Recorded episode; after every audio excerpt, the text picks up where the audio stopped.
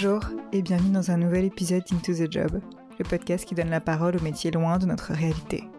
Et puisqu'il est difficile de s'imaginer ce que vivent réellement au travail les personnes qui nous entourent, je leur donne ici la parole pour plonger de l'autre côté du miroir. La dernière fois que vous êtes allé chez le médecin pour vous faire soigner cette grippe ou pour savoir ce que voulait dire cette douleur dans le dos, vous êtes posé la question de savoir ce que pouvait réellement se dire votre médecin, l'homme ou la femme derrière la blouse blanche. Est-ce que sa journée ressemble à une succession de consultations comme la vôtre? Comment arrive-t-il à rester optimiste avec tous les cas qu'il traite au quotidien? Et de votre côté, faites-vous confiance à votre médecin? Ou avez-vous déjà pensé à remettre en question la parole des professionnels de santé que vous consultez? D'ailleurs, pourquoi accorde-t-on naturellement autorité et supériorité aux médecins et autres spécialistes? Si vous avez écouté le dernier épisode sur le métier d'astrologue, vous conviendrez qu'entre les deux, fort à parier que celui de médecin remporte la palme de la crédibilité. Serima est médecin pneumologue, spécialisé en tabacologie et en cancer des poumons. Bam, ça vous fait forcément un petit effet. Ça peut vous angoisser d'entendre le mot cancer, ça peut vous interroger quand vous pensez à la pneumologie, ça peut aussi vous rendre admiratif devant toutes les connaissances que l'on peut s'imaginer derrière ce titre. Malgré nous, ce métier ne nous laisse pas indifférents. Dans cet épisode, Sirima raconte qu'elle n'aime pas tellement dire le métier qu'elle fait les inconnus, pour toutes ces raisons. Elle n'est pas que ce métier imposant qu'elle pratique 5 jours sur 7, en dehors de ses astreintes. Sirima nous fait passer de l'autre côté du miroir pour nous faire comprendre comment elle vit son quotidien de médecin spécialisé. C'est parti pour 30 minutes. Très bonne écoute.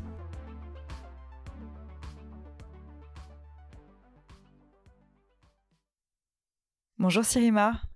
Bonjour Laura. Merci euh, Sirima d'être avec moi. Sirima, tu es médecin pneumologue. Est-ce que tu, peux me dire euh, en, quoi ton métier consiste? Euh, Je suis médecin pneumologue, donc je travaille dans un hôpital, dans deux hôpitaux. J'ai un poste partagé entre le CHU d'Angers et le CH de Laval. Et donc mon activité se partage entre des consultations à l'hôpital, des gestes techniques, donc ça peut être des, des prélèvements à visée diagnostique, des ponctions pleurales, des endoscopies bronchiques peut-être qu'on reprécise, mais euh, donc des examens d'exploration euh, euh, technique et puis la visite des, malades qui sont hospitalisés dans les deux services, surtout à Angers. Et donc dans ces deux hôpitaux, tu travailles au sein du service pneumologie et tu travailles avec qui d'autre Il y a quoi d'autre comme fonction et comme métier dans ce service? Alors, dans les deux services, c'est un petit peu la même, la même structure. C'est comme dans tous les hôpitaux de France, je pense. Donc, il y a des, des secrétaires qui ont un rôle central Euh, des infirmières, des aides-soignants, des tout le tout le personnel en fait paramédical et puis euh, des kinés, des alors des étudiants en médecine, donc euh, ceux qui travaillent à l'hôpital le matin, les externes, les internes qui sont donc à partir de la sixième année, après la sixième année et jusqu'à la fin de leurs études de médecine, et puis mes collègues médecins. Et, et voilà, je crois que j'ai fait le tour à peu près. Alors, à quoi ça ressemble une journée type pour toi? T'arrives à à l'hôpital, il se passe quoi? Tu fais quoi en premier? Euh, Tu fais quoi de ta journée? Tu fais quoi en dernier? Pour cette, euh, cette question, c'est un petit peu variable en fait en fonction des, des semaines, euh, en fonction des jours, pardon. Quand je fais la visite, c'est-à-dire euh, une fois par semaine à, Angers, le matin j'arrive et puis à 9h je prends les transmissions auprès des infirmières. Donc les transmissions, c'est le terme un peu technique pour dire que c'est un temps qu'on prend avec avec les infirmières pour pour qu'elles nous expliquent un petit peu les événements de la nuit et voire de, de la veille, qu'elles nous donnent un petit peu des nouvelles des patients. Donc on fait le tour des patients qui sont hospitalisés le service et puis on voit quels sont les problèmes à régler, euh, quelles sont les avancées, euh, où est-ce qu'on en est. Euh, ensuite, après cette petite en général demi-heure, 20 minutes, demi-heure de transmission, on commence à voir les, malades, on voit les résultats des examens, on voit les patients et puis on prend des décisions. Et l'après-midi, je peux faire des consultations. Donc les consultations, c'est c'est assez simple, hein. je, descends euh, au service des consultations et je vois les malades les uns après les autres, euh, je prescris les examens complémentaires. Et puis euh, la partie dont je parlais tout à l'heure de gestes techniques, c'est un petit peu variable, ça dépend de d'où je suis, si c'est à Laval ou à Angers, c'est pas les mêmes horaires, pas forcément les mêmes jours, mais il y a des créneaux dédiés sur lesquels les examens sont planifiés, donc ça peut être des fibroscopies bronchiques, des ponctions pleurales. Donc les fibroscopies bronchiques, c'est un peu l'examen euh, qui, fait, qui fait peur aux patients. C'est pas forcément justifié, mais c'est pas très agréable comme examen. Concrètement, c'est euh, tout simplement un tuyau souple qui est muni d'une caméra et qui permet d'aller voir les bronches, l'intérieur des bronches. Et c'est sous anesthésie locale. C'est un examen d'une dizaine de minutes et ça permet d'aller voir l'aspect des bronches, d'aller faire des prélèvements, des biopsies à visée diagnostique ou de faire d'autres d'autres examens, d'autres explorations. Et puis le euh, l'autre euh, acte qu'on fait assez fréquemment, c'est des ponctions pleurales. Euh, donc ça, c'est un peu plus, un peu moins connu du, du public, et c'est quand, quand, des patients ont un épanchement, donc un petit peu de liquide qui se constitue dans la dans la paroi qui entoure le poumon, donc entre les deux plèvres. Voilà, c'est un espace au, niveau du thorax, donc entre entre le poumon et la paroi, et qui peut contenir un peu de, de liquide dans diverses pathologies. Et donc dans ces cas-là, on peut faire un prélèvement de ce liquide sous anesthésie locale avec une aiguille c'est un geste un petit peu technique. Et voilà, c'est les, gestes principaux qu'on fait euh, pour les patients. Et quelle est peut-être la dernière chose que tu fais tous les soirs avant de partir ou tu es sûr que tu veux faire absolument ça avant de, avant de partir?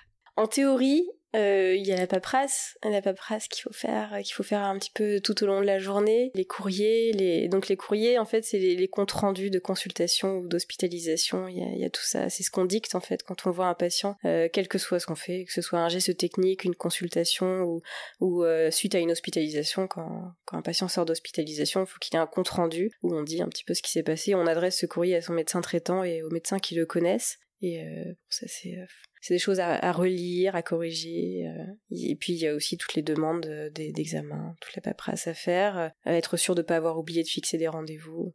En fait, moi, je, me, dis, on a l'image de, des médecins qui font des horaires pas possibles, voilà, qui sont euh, qui font des heures, des heures au boulot. En fait, toi, tu as des heures de, de, travail entre guillemets de bureau classique, c'est ça? Euh, Alors euh, oui, je commence à, à 9h de manière générale et je dois me libérer pour un peu avant 19h pour aller chercher mon, mon fils à la crèche. et quand je du coup quand je pars de Laval, je suis obligée de partir un peu plus tôt parce que j'ai une heure de trajet. Euh, après, euh, on n'a jamais fini en fait. Concrètement, c'est comme dans beaucoup de métiers, on a toujours des trucs à faire, donc on pourrait y passer des heures. Et puis ça dépend de, de chacun, de l'organisation de chacun. C'est pareil, c'est comme partout. Il y a des gens qui sont très organisés et qui sont plus efficaces et qui, euh, qui peuvent finir plus tôt. On n'a pas d'obligation euh, forcément à rester en dehors des, des choses qu'on a à faire, sauf quand on a des ce qu'on appelle des astreintes. Donc il y a on, est, on est de, charge pour donner des avis pour les, pour les patients qui ont besoin d'un avis euh, de pneumologie, les médecins de ville qui nous appellent, les médecins de d'autres hôpitaux qui nous appellent, quand il y a besoin de faire un, geste technique ou de voir un patient, de rapatrier dans un autre hôpital, etc. Enfin, c'est des, des, des, charges diverses. Donc ça, c'est un peu la seule obligation où on est disponible euh, sur 24 heures. On, est, on a le téléphone qui peut sonner euh, du matin à 8h30 jusqu'au lendemain matin à 8h30, ou alors tout le week-end, ça commence le vendredi matin et ça peut être jusqu'au lundi matin. Ça, c'est un petit peu les seuls horaires où vraiment il euh, n'y a pas de latitude, mais sinon le reste, on s'organise comme on veut. Est-ce que toi, quand, quand tu rentres le soir, tu arrives à plus penser à tout ce que tu as vu la journée, parce que j'imagine que tu vois des choses parfois difficiles. Est-ce que tu arrives à faire la part des choses? Alors, assez bien, je trouve. Euh, ça a commencé pendant l'internat, donc pendant toute la période, les quatre ans euh, que j'ai passé à l'hôpital à temps plein. Euh, c'est surtout lié au fait que je travaille dans un service qui fait de la cancérologie, donc je vois beaucoup de gens qui ont des, cancers bronchiques. Et je me suis rendu compte que, étonnamment, je les emmenais pas chez moi. Que même si je voyais des choses difficiles, quand je rentre chez moi, en fait, je, je passe à autre chose.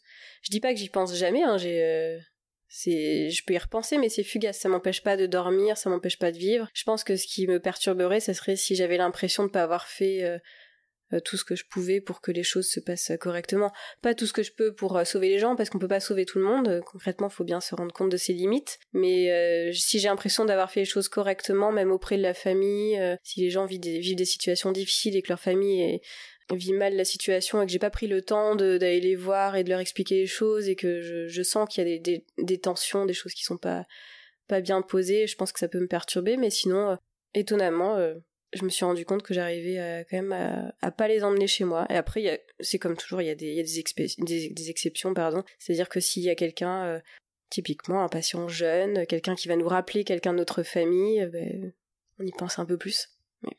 Tu, viens de le dire, en fait, euh, tu, fais partie de, ces personnes qui ont un métier qui font que on est confronté à, la mort euh, plus ou moins régulièrement. D'ailleurs, je ne sais pas à quel point tu es confronté à la, mort dans ton travail. Comment est-ce que tu gères ça? Parce que c'est, moi, j'ai l'image d'un métier quand avec beaucoup de responsabilités vis-à-vis de ces sujets-là. Comment tu, gères ça? Euh, De manière différente en fonction de, des cas, mais c'est ce que je disais tout à l'heure, faut être humble. On peut pas tout faire, on peut pas, on peut pas forcément sauver les gens. La maladie reste grave, donc c'est trouver un équilibre entre aller faire des examens, aller avancer dans, le diagnostic, proposer des traitements, et puis parfois savoir dire bon là là les choses vont se passer différemment, on va proposer des soins de confort et donc ce qu'on appelle les les soins palliatifs aussi, euh, il y a beaucoup de choses derrière ce terme, on va peut-être pas euh, rentrer dans, les subtilités, mais, concrètement, euh, il s'agit de d'accompagner les gens, et accompagner les gens, c'est pas, c'est pas ne rien faire, en fait, c'est quand même assez important, et c'est même vital, et, donc oui, moi je suis confrontée à la mort quotidiennement. Je pense que je peux quand même dire quotidiennement, même s'il n'y a pas des morts tous les jours dans les services où je travaille, il y a quand même régulièrement parce que c'est quand même c'est un, une maladie qui reste euh, grave. Le cancer du poumon, ça reste grave et il y a beaucoup de, personnes qui en décèdent, même si je tiens à le dire, parce que c'est important de le dire. Ces dernières années, les choses ont beaucoup changé et j'espère que les gens qui entendront ce podcast sauront qu'il y a beaucoup d'espoir sur le cancer du poumon en ce moment. Donc c'est vraiment pas le moment de, baisser les bras, il y a beaucoup de choses à faire. Mais voilà, il y a, des moments où on est dans une impasse et donc euh, on est confronté à la mort et on est surtout confronté à des patients qui souvent ont compris ont accepté, et puis des familles qui sont par contre en souffrance parce que parce que c'est dur de, de, laisser partir quelqu'un, et donc euh, on se retrouve à, à devoir, euh, j'allais dire gérer, mais je trouve que c'est vraiment pas pas le terme, à accompagner euh, le patient et sa famille, à être disponible, et et en fait les choses se passent souvent bien du moment que du moment qu'on fait les choses en expliquant. Qu'on est qu'on est là pour les patients et pour leur famille, on leur explique les choses correctement et ça se passe bien justement, euh, ton métier, il est, souvent, donc tu le dis, confronté à la mort. Et en fait, euh, ça me fait penser euh, à cette posture d'autorité qu'a le médecin dans l'imaginaire collectif et qui est quand même assez bien incarné. Le médecin, voilà, dit un diagnostic, ça, ça la rend concret, tangible. Toi, comment tu vis ou comment tu as appris à vivre avec justement cette posture d'autorité et qu'est-ce que tu en fais, qu'est-ce que tu en penses? Comme tu le dis, c'est vraiment euh, apprendre à vivre avec.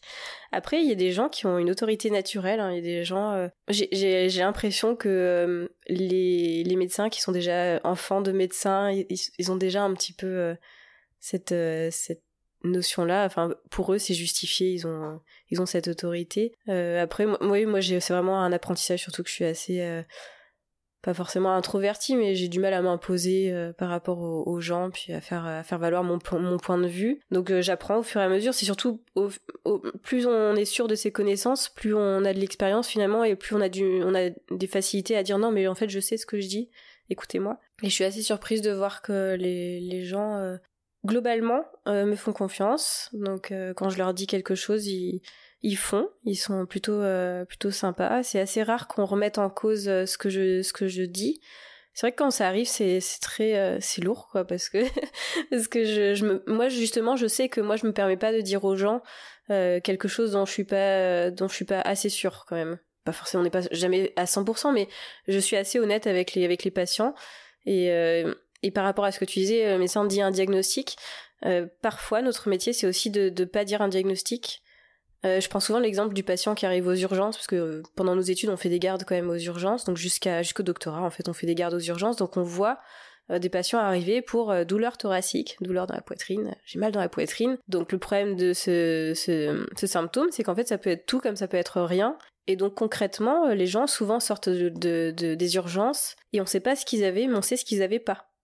Donc on leur fait euh, l'électrocardiogramme pour s'assurer qu'il n'y ait pas d'infarctus qui soit en train de se passer, on leur fait euh, une prise de sang, on leur fait une radio. Et donc euh, moi je leur dis, bon bah on sait que vous ne faites pas tel diagnostic, tel diagnostic, tel, diagnostic. Je je sais pas ce que vous avez exactement. On va si ça persiste, c'est sûr qu'il faudra faire peut-être d'autres examens encore, mais là on a éliminé ce qui était grave ou ce qui nécessitait des choses, des gestes en urgence. Donc parfois, bah, dans mon métier actuel, c'est aussi parfois ça, c'est de dire aux gens, alors euh, concrètement, je ne sais pas exactement ce que vous avez, mais euh, ça ressemble plutôt à ça, et ça ne ressemble pas du tout à ça. Il faut être aussi humble, et je pense qu'effectivement, euh, faut pas non plus être sur un piédestal. On a des connaissances, il faut, euh, il faut assumer ces connaissances, il faut entretenir les connaissances, on a de la formation continue aussi pour être à jour, et je pense que notre posture à nous, c'est de pas non plus faire preuve d'autorité sur des choses dont on n'est pas sûr. C'est euh, être honnête avec le, patient, être dans une relation où on lui dit Comme je leur dis souvent, moi je suis là pour vous conseiller, pour vous dire ce que je sais. Vous avez telle maladie, moi mes connaissances sont celles-ci, je vous dis euh, quelles sont les possibilités. C'est toujours vous qui déciderez à la fin parce que c'est votre maladie, c'est votre, euh, c'est votre corps, c'est votre santé. Concrètement, c'est à peu près ça. Est-ce qu'il y a des, choses que t'aimes pas dans ton travail et dont tu te rends compte au final, mais qui font partie intégrante de ton travail? On en a parlé un petit peu tout à l'heure. La paperasse, l'administratif, ça nous prend quand même beaucoup de temps. Il y a des choses qui se, qui se font avec l'habitude, qui se font de plus en plus vite. Euh, au début, euh, dicter un courrier euh, quand on est interne, quand on est, quand on débute, on sait pas à quoi dicter. On met des heures et des heures, et puis au fur et à mesure, les choses s'améliorent, et puis pareil, on les relit même plus parce que finalement, on sait, on sait ce qu'on a dicté, donc ça va vite. Mais il y a des choses qui sont toujours lourdes à faire, l'administratif pur. Quand, quand on se retrouve à faire de la, de la paperasse vraiment inutile, des choses. Il y, y, a vraiment ça qui, qui peut être lourd. Et puis et puis il y a toute la partie aussi des, patients qui parfois sont euh, j'allais dire procéduriers, c'est pas le terme, mais qui remettent tout en question en bloc pour, euh, enfin, qui, qui, sont euh, dans, dans la revendication permanente. Des gens qui ont des prérequis, enfin, qui ont des, des, des, idées préconçues et qui vont dire non mais moi je, je suis pas d'accord avec ce que vous dites sans même nous écouter. Après c'est bien d'être remis en cause, mais Parfois, c'est ça nous pompe de l'énergie et on, doit passer encore plus de temps à, essayer de, d'informer les gens de la meilleure façon possible, sans, sans non plus les orienter dans un sens ou dans l'autre. Et puis finalement, on se rend compte que parfois il y a, y a, un retour euh, qui est vraiment négatif, des gens qui qui sont pas du tout accessibles. En fait, je pense que le plus difficile, c'est peut-être ça, c'est quand on n'arrive pas à communiquer avec les gens, quand on sent que ça va pas être possible, quoi qu'il arrive, quoi qu'on fasse. Et ça peut être euh, tout simple. Je pense que je pense que quand on est une fille et qu'on a l'air un peu plus jeune que son âge, euh, il peut y avoir des gens qui ont des blocages, et c'est pas la majorité. Mais quand ça se passe, c'est un peu dur. Et euh, comme tu es quand même sur des, un métier euh, technique, tu parles de choses sur les, les patients ne peuvent pas forcément comprendre tout de suite, parce que ça reste technique et pas forcément abordable. Comment tu fais, toi, pour arriver à expliquer aux gens? Est-ce que c'est difficile ou est-ce que ça a été difficile pour toi? Je pense que c'est la partie la plus facile. Je pense que c'est vraiment quelque chose dont il faut pas faire l'économie. Quand on programme un examen pour un patient, il faut lui expliquer ce qu'on fait et ça se passe toujours plus facilement. Et en fait, c'est valable pour tout, euh, que ce soit un malade en fin de vie, euh, que ce soit euh, donc la famille de ce malade en fin de vie, que ce soit pour faire une endoscopie bronchique ou une fibroscopie bronchique ou une ponction pleurale. Quand on explique aux gens, quand on prend juste une minute pour dire aux gens je vous propose de faire tel examen si vous êtes d'accord. Ça consiste en ça et ça va nous permettre de faire tel euh, examen et tel, d'obtenir tel résultat et d'avancer dans tel diagnostic. Ou pour une fin de vie, de dire aux gens, mais là concrètement, euh, la maladie progresse, je n'ai plus de, possibilités thérapeutiques, mais je peux continuer à vous prodiguer des soins de confort, c'est-à-dire des soins euh, concernant la douleur, la gestion de la douleur, de l'angoisse, des troubles du sommeil, de l'appétit, toutes ces choses-là quand on explique aux gens, les choses se passent bien. Même dans les pires situations, les choses se passent bien. Quand tu parles à des inconnus, que tu, tu rencontres pour la première fois, que tu leur dis ton métier, déjà, comment est-ce que tu leur dis? Qu'est-ce que tu dis? Qu'est-ce que tu ne dis pas? Et c'est quoi leur réaction? Alors pendant longtemps, j'ai pas dit que j'étais médecin. Encore maintenant, je pense que d'emblée, quand les gens me demandent pas ce que je fais, je leur dis pas. Et parce que déjà, je trouve que c'est pas j'ai du mal à, à, définir les gens par leur, leur métier. Après, euh, c'est sûr qu'en fait, c'est comme une grosse partie de notre vie, ça nous définit en partie, mais j'aime pas trop euh, qu'on se définisse d'emblée comme ça, donc je dis pas forcément mon métier. Quand les gens me demandent dans quel secteur je travaille, je dis, je dis la santé, et puis bon, eux, dans leur tête, c'est que je suis infirmière en général, mais ça me dérange pas. J'ai, j'ai pas de problème à ce qu'on me considère comme une infirmière, parce que j'ai pas du, j'ai pas de notion de hiérarchie là-dessus. Et puis, euh, quand les gens savent que je suis médecin, je trouve que ça met ça peut parfois créer un peu une une, une distance, mais euh, que je trouve pas pas très justifiée. Parfois, il y a des gens qui sont intimidés parce que euh, il y a un nombre d'années d'études et que ça, en fait, ça, ça peut intimider les gens. Ou à contrario, il y a des gens qui peuvent dire non mais c'est vraiment euh, c'est c'est du bullshit vos études, vous faites 10 ans d'études, ça sert à rien. Enfin moi mon médecin quand quand je vais le voir, il me dit jamais rien oui, mais c'est normal, tu n'es pas malade en fait. Donc c'est normal que ton médecin ne te dise pas de faire des choses. Mais euh, voilà, c'est c'est pas quelque chose que je dis forcément. Et puis, mais en général, les gens sont plutôt euh, sont plutôt euh, positifs. ils s'intéressent. On en a un peu parlé tout à l'heure. Selon toi, le fait d'être impressionné, et l'aura qu'ont les médecins spécialisés ou généralistes à ton avis, c'est justifié Est-ce que ça a eu lieu d'être à un moment et ça l'est toujours? On peut même parler de la blouse. Hein, c'est tous les métiers comme ça qu'on, ce qu'on peut appeler un uniforme, une blouse, c'est toujours euh, déjà une autre catégorie de métier. Est-ce qu'à ton avis aujourd'hui, euh, on en est où de, de cette aura des médecins qui peut de plus en plus être remise en question On le voit euh, dans les médias autour de nous? Alors je trouve que c'est plutôt à la fois une bonne chose qui est quand même un peu de remise en question parce que c'est ce que je en parlais un petit peu avant d'enregistrer, mais il y a quand même comme dans toute la population des, des, médecins qui sont pas réglo, des gens qui notamment sur le plan euh, relationnels sont un peu limites, un petit peu euh, presque euh, ouais presque maltraitants certains.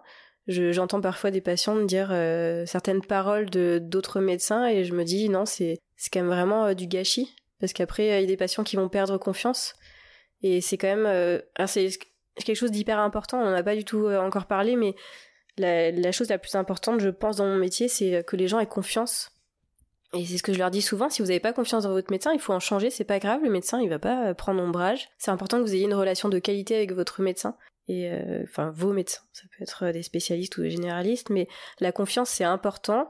Et donc quand il y a une relation de défiance, je trouve que les choses sont très compliquées. Alors là, avec euh, les médias, avec la maladie dont on ne va pas prononcer le nom, ça a été compliqué. Il y a eu tout plein de, remises en question dans les dans les deux sens. En fait, ça a été un peu extrême hein, sur certaines choses. On a dit, on a mis les choses un petit peu dans, dans les deux extrêmes, les médecins, euh, les super-héros qui sauvent tout le monde, et puis d'un autre côté, euh, les menteurs euh, qui veulent pas utiliser certains médicaments alors qu'ils auraient pu sauver des malades. Bon, je pense que de toute façon, c'est toujours pareil, la vérité au milieu. Hein. C'est, il faut que les médecins soient assez humbles pour pour faire leur métier et ne pas en faire de, des tonnes, et que les patients aussi puissent faire confiance parfois, parce que bon, on est quand même formés. Donc c'est, c'est des deux côtés, mais il faut qu'il y ait un juste milieu. Est-ce qu'il y a des choses quand tu as commencé à faire tes études, et en effet les études euh, que tu as faites étaient longues, est-ce qu'il y a des choses auxquelles tu ne t'attendais pas du tout? Et est-ce qu'il y a des choses aussi que, auxquelles le grand public, euh, ta, patientèle, euh, qu'elle ne soupçonne pas du tout sur ce que tu fais réellement? Parce qu'en fait, tu, fais partie de ces métiers où on voit une, enfin, on peut voir, tes patients peuvent voir une partie de ta journée, une consultation, et ils vont imaginer par extension que tu fais la même chose avec tout le monde. Et en même temps, il y a, des choses qu'on qu'on n'imagine euh, pas du tout et des choses aussi auxquelles toi, tu peut-être tu t'imaginais pas avant. Alors c'est pour moi c'est évident. Euh, déjà, j'avais pas vocation à faire médecine. J'ai pas, j'ai pas voulu euh, faire ça initialement. Moi, je voulais faire vétérinaire, comme beaucoup de d'enfants. Et puis, finalement, je suis arrivée en médecine euh, à force de faire quelques études, etc. Et donc euh, je voulais faire médecine générale parce que je voulais pas choisir, j'avais pas de j'avais pas de spécialité euh, qui me faisait euh, de l'œil spécifiquement, donc je, voulais faire médecine générale pour pouvoir m'occuper un petit peu de, tout, voilà, ne pas me limiter. Et, finalement déjà j'ai choisi une spécialité, donc je fais la pneumologie parce que j'aime bien être à l'hôpital, parce que j'aime bien quand même avoir une spécialité, avoir avoir un petit domaine de compétences spécifique, j'aime bien la pneumologie. Et puis euh, par contre, la chose à laquelle je ne m'attendais absolument pas, c'était euh, de, choisir la cancérologie. Parce que je, suis pneumologue et je me spécialise un peu plus encore en cancérologie thoracique, donc en cancer euh, du poumon. Donc c'est le plus gros de mon activité, c'est de m'occuper de patients qui ont des cancers pulmonaires. Et ça, j'aurais jamais pensé choisir ça. Déjà, je voulais faire médecine générale et en plus, en choisissant pneumologie, je ne pensais pas faire euh, la cancérologie. Il s'est trouvé que j'ai, travaillé dans un service euh, où je travaille toujours à Angers, euh, où on a fait, beaucoup de cancérologie. Et donc, j'ai fait plusieurs semestres, donc un an et demi pratiquement de cancérologie et j'aimais bien ça, contrairement à d'autres internes. Et donc maintenant, je me retrouve à travailler avec des patients en fin de vie, à travailler au contact de gens qui vont mourir voilà, ou euh, de gens qui vont vivre très longtemps aussi, hein, parce que c'est pas que des gens qui vont mourir, des gens qui sont atteints d'un cancer, mais des gens que je vais suivre longtemps, à qui je vais, j'ai prescrire de la chimiothérapie ou de d'autres traitements, d'autres thérapeutiques. Et je pensais pas du tout faire de la cancérologie. C'était vraiment pas du tout dans mes projets. Si j'avais dû choisir une spécialité, j'aurais choisi, bah, comme tous les pneumologues, j'aurais euh, fait gastro-entérologie ou pneumologie. C'est un peu euh, la légende, mais les pneumologues et les gastro-entérologues font hésitent souvent sur leur spécialité. voilà, mais je pensais pas du tout faire de la cancérologie. C'est surtout ça. C'est marrant parce que quand quand t'en parles, et même, je sais qu'on en a déjà parlé avant, j'ai l'impression qu'il y a plusieurs spécialités de, de, de professions dans la santé qui, qui s'entendent bien les unes avec les autres. Ça peut être le cas dans complètement d'autres métiers où il y a des professions qui peut-être même qui s'entendent pas du tout. Et euh, est-ce que tu peux m'éclaircir un peu là-dessus justement sur les professions avec lesquelles euh, les uns et les autres aiment bien ou justement n'aiment pas travailler et pourquoi et sur quoi ça se base en fait? Oui, alors euh, moi je parle toujours des gastro-entérologues parce que j'ai hésité à faire gastro-entérologie, je trouvais ça hyper intéressant, j'aime bien cette, cette spécialité. Et puis ça a été sur des détails que j'ai choisi pneumologie, mais en en parlant avec les, avec les autres, avec mes collègues pneumologues et avec mes collègues gastro-entérologues, tout le monde a hésité à faire l'autre spécialité. C'est vraiment euh, des spécialités qui se ressemblent. En fait, concrètement, euh, on, on, s'entend souvent bien avec euh, les autres spécialités qui sont aussi cliniques que la nôtre, qui sont un petit peu... qui ont le même type d'activité, le même type de raisonnement. Et après, euh, je peux pas non plus dire qu'on s'entend pas avec, euh, avec les autres spécialités. Hein. On a les chirurgiens cardiothoraciques et vasculaires avec qui on travaille beaucoup, qui sont à l'étage du dessus et qui, qui sont sympas et qui on travaille euh, quotidiennement. Il y a des spécialités qu'on voit plus souvent que d'autres. Après, il y a pas. Bon, il y a toujours des, blagues en fait. Il y a des, petites blagues. Hein. Désolé pour les orthopédistes. on fait toujours des blagues sur eux. C'est un peu des trucs classiques. Après, ces histoires de carabins, d'étudiants en médecine, on choisit on choisit une spécialité et puis forcément on a des petites choses un peu euh, des petites blagues vis-à-vis des autres spécialités. Et j'ai l'impression, tu, tu en parlais au, début de l'épisode que euh, voilà, on, fait des années de, de médecine, on se spécialise, puis après on, on fait des stages de demi-journée, puis on passe les journées entières. Et ensuite on arrive. Euh, donc toi aujourd'hui en fait tu as ce statut de d'assistante hospitalière. Tu, me disais ensuite que tu allais devenir chef de clinique. Euh, voilà, c'est ensuite, euh, j'ai l'impression que il y a quand même euh, une certaine procédure, une certaine évolution un peu toute écrite. Comment toi, qui a ce poste de, depuis pas pas très longtemps, comment est-ce que tu imagines toi l'évolution de carrière? Dans ces domaines-là. Et est-ce que tu ressens en fait beaucoup ce côté grade ou même hiérarchie? Alors sur l'évolution, euh, c'est vrai que dès la première année de médecine, on a cette notion en fait du nombre d'années et euh, c'est comme des paliers en fait. On commence euh, première année et puis dès, lors qu'on passe la première année, il y a quand même un premier palier qui est fait parce que normalement on va on devrait aller jusqu'au bout, même si concrètement il y a des gens qui, qui abandonnent parce que c'est c'est pas aussi aussi simple que ça. C'est quand même un apprentissage. donc on passe d'étudiant en médecine, donc externe à interne à partir de la septième année. Euh, à partir de la septième année, donc on a choisi notre spécialité, notre lieu d'exercice, et donc on passe quatre ans au même endroit à peu près, et enfin quatre ans ou cinq ans, ça dépend des spécialités, et puis il y a encore des réformes en cours, etc. Mais euh, après avoir fait l'internat, on devient, euh, on devient médecin. Donc on a le doctorat en médecine. Et après bon il y a toute une variété de, postes euh, donc assistant, chef de clinique assistant. Et puis euh, après ça peut être praticien hospitalier, euh, après il peut y avoir aussi les MCUPH donc maître de conférences universitaires, praticien hospitalier, les PUPH etc. Donc c'est universitaire, praticien universitaire, professeur des universités pardon et praticien hospitalier et en fait, ce qui distingue euh, ces métiers passé le, le doctorat, ce qui distingue les, les, les différents intitulés, c'est surtout, je pense, le, la part de, euh, de travail universitaire. C'est-à-dire qu'il y a des médecins qui vont faire de la recherche et qui vont aussi faire une activité d'enseignement à l'université, qui vont euh, s'occuper aussi de la formation des étudiants à l'hôpital. C'est euh, surtout ça qui va faire la différence entre les cursus, je pense. Et puis on peut aussi se, se spécialiser dans notre activité professionnelle. Donc moi j'ai choisi la cancérologie, donc je fais euh, une formation spécifique. Je fais aussi une formation en tabacologie, ce qui me paraît être la moindre des choses quand on est pneumologue. Chacun choisit. En fait, il y a des, des médecins qui vont, des pneumologues qui vont se spécialiser dans d'autres pathologies pulmonaires.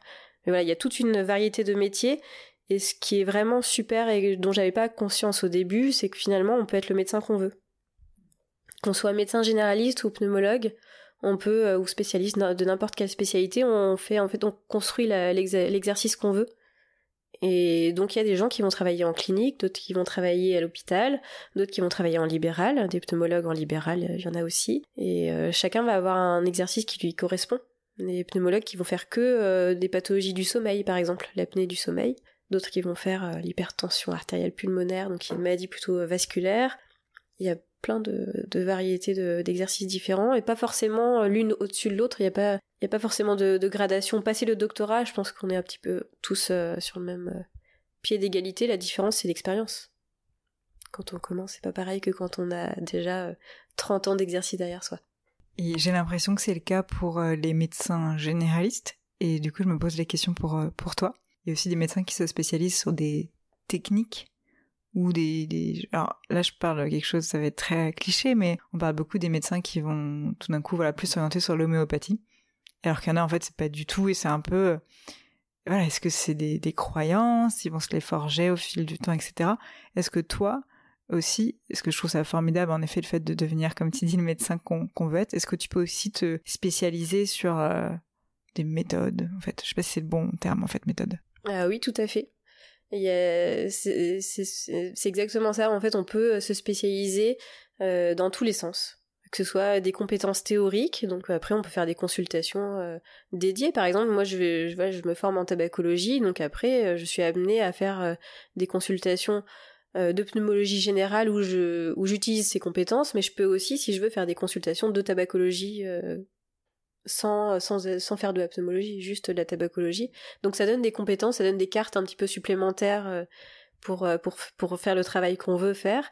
Et après, voilà, il y a des médecins qui vont se spécialiser aussi dans différentes techniques. J'ai un collègue qui qui est assez formé, enfin j'ai plusieurs collègues qui se sont formés en endoscopie interventionnelle, donc ça, euh, quand je parlais tout à l'heure de la fibroscopie ou endoscopie bronchique, qui, consiste à aller voir avec euh, une caméra à l'intérieur des bronches et faire des prélèvements, en fait, on peut aller beaucoup plus loin quand on est formé, mais c'est des formations sur plusieurs années, des formations euh, assez longues et prenantes, qui, amènent à faire des gestes plus techniques, comme par exemple poser des prothèses dans les bronches, faire, des désobstructions, donc aller creuser pour aller, libérer la place dans des bronches. c'est la partie un peu euh, un peu gore. Mais euh, voilà il, peut y avoir plein de choses qui sont faites. Il y a vraiment des techniques euh, très pointues mais ça nécessite de la formation. C'est pour ça que je disais qu'il y a de la formation continue. Il y a de la formation continue théorique et puis il y a de la formation continue pratique. Et encore une fois c'est chacun qui décide un petit peu de comment il veut se former.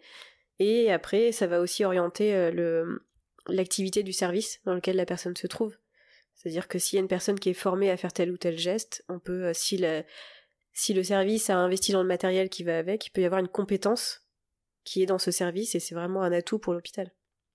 En plus, j'imagine que sur des sujets comme la tabacologie, il y a quand même des choses qui sont encore en train d'être découvertes, j'espère, je sais pas, et que ça n'a pas fini quoi d'évoluer. Ça veut dire que toi, on peut venir te voir sans que c'est un bon, même si le tabac, j'imagine, a souvent des liens avec le...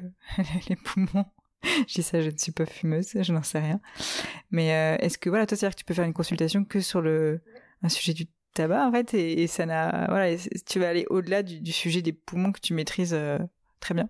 Alors oui, en fait, je peux. Euh, moi, au quotidien, ça me sert d'être formée. Après, j'ai pas fini. Hein, je suis euh, avec le confinement. ça a été un petit peu décalé, donc j'ai pas fini ma formation. Mais euh, je peux déjà au quotidien m'en servir, que que ce soit au moment de, faire des consultations de pneumologie, de faire du suivi auprès de mes patients. Que, je connais déjà, ou voir des patients hospitalisés dans les services. Je me sers au quotidien des compétences que j'ai acquises en tabacologie. Et je peux aussi faire des consultations dédiées. Enfin, je pourrais, euh, dès lors que j'aurai euh, passé euh, le, diplôme, je pourrais ouvrir des consultations de tabacologie. Après, il faut avoir les, créneaux, les salles de disponibles, etc. C'est de la logistique après. Mais c'est possible. Pour finir, est-ce qu'il y a un message que tu aimerais passer à tout le monde par rapport à, ta profession, au, au grand public, sans parler que de ta patientèle? Alors, le premier message, euh, ce serait de, de, ne pas commencer à fumer si vous ne fumez pas, s'il vous plaît, les jeunes. ne commencez pas à fumer, c'est pas cool du tout, c'est c'est pas super du tout, ça vous rend pas cool. Et, euh, et, le, vraiment, ce qui est important, c'est si vous fumez et si vous avez ne serait-ce qu'un début de, de, de, de, questions qui se posent sur peut-être diminuer ou arrêter, n'hésitez pas à en parler à un médecin, que ce soit votre médecin généraliste ou n'importe qui, Et c'est vraiment pas impossible et ça se fait, il n'y a pas de problème. Ça se fait d'arrêter de fumer et c'est vraiment, ça vous enlèvera une épine du pied. Et la deuxième chose, euh, c'est pour les patients qui connaissent quelqu'un qui a un cancer du poumon ou les patients qui ont un cancer du poumon. C'est euh, tout, tout n'est pas comme dans les films et tout n'est pas comme sur euh, sur des sites internet qui commencent par doc et finissent par Issimo. Il faut faut faire attention à ce qu'on entend. Il faut pas écouter forcément un tel qui connaît un tel qui connaît un tel. Il faut n'hésitez pas à poser des questions à votre médecin et il faut que le, que le, médecin vous réponde, il faut qu'il y ait de la confiance et que voilà, il y, a quand même plus d'espoir qu'il y, a, 5 ou 10 ans. Donc euh, ne, soyez pas désespérés. Merci beaucoup, Sirima, d'avoir pris le temps de, de, répondre aux questions et à très vite. Merci à toi.